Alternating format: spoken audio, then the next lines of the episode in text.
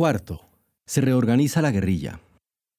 La guerrilla rural, en apariencia, había sido casi totalmente eliminada de Guatemala. Dispersado el foco de nororiente, las emboscadas y los enfrentamientos en el campo disminuyeron notablemente, sobre todo a partir de 1973. Pero esto no se debió en absoluto a que los dirigentes marxistas hubiesen renunciado a la lucha armada y a la estrategia guerrillera, sino a las particulares circunstancias que vivieron los diversos grupos marxistas durante estos años. Se trató para ellas de una etapa de reagrupamiento y de definición de nuevas tácticas y estrategias, de dispersión y de reencuentro, que culminó con la creación de las dos más importantes organizaciones guerrilleras que hayan existido en Guatemala, el EGP, Ejército Guerrillero de los Pobres, que se organizó en México con exiliados que habían pertenecido a las FARC y comenzó a operar oficialmente el 19 de enero de 1972, y la ORPA, Organización Revolucionaria del Pueblo en Armas, que inició su lenta fase de preparación y penetración en el occidente del país a partir de 1973. Toda la izquierda, en realidad, debatía durante esos años sobre un complejo problema político y estratégico. La teoría del foco, propiciada por los cubanos, había de hecho fracasado, por lo que quedaban aparentemente solo dos alternativas para su acceso al poder. O seguir el camino chileno de lograr un triunfo político apelando a medios pacíficos y electorales, como lo había hecho Salvador Allende a finales de 1970, o buscar por el contrario nuevos métodos de tipo insurreccional.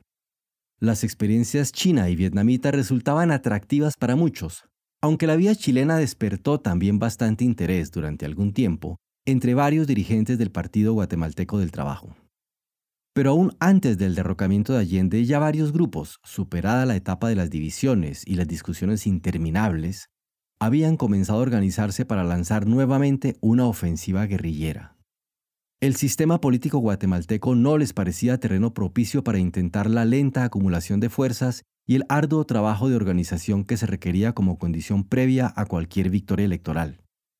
Es más, la experiencia acumulada mostraba a las claras que el electorado del país no se inclinaba, como el chileno, a votar por la izquierda, pues los resultados de todas las contiendas anteriores habían sido descorazonadores para el Partido Guatemalteco del Trabajo y sus aliados.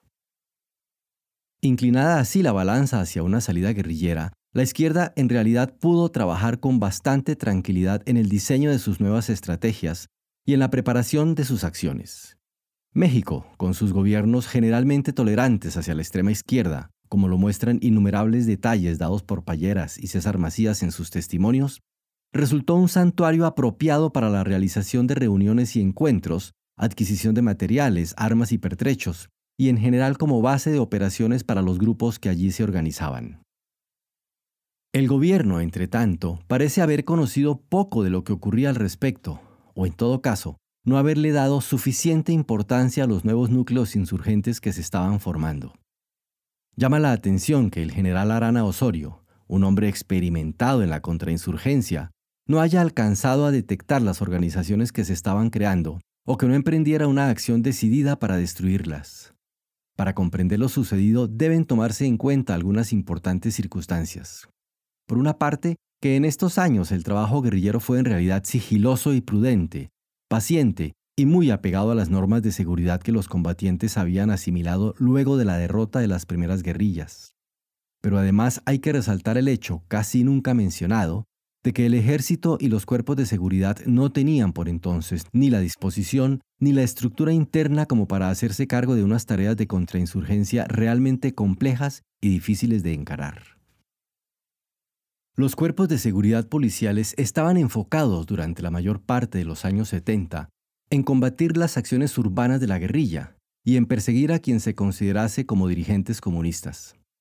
No había sofisticación alguna en sus análisis y en sus métodos, por cierto, y muy alejados estaban estos funcionarios de comprender los infinitos matices ideológicos y tácticos de sus enemigos marxistas. El Ejército Nacional, por otra parte, no tenía un servicio de inteligencia coordinado de alcance nacional, y sus preparativos de guerra, en todo caso, estaban concentrados en las posibles acciones bélicas a desarrollar para recuperar el territorio de Belice. Ni siquiera ocupaban de un modo sistemático todo el territorio nacional, resultando notoria su ausencia de las zonas de occidente y del norte del país, donde se desplegaban ya las nuevas organizaciones guerrilleras.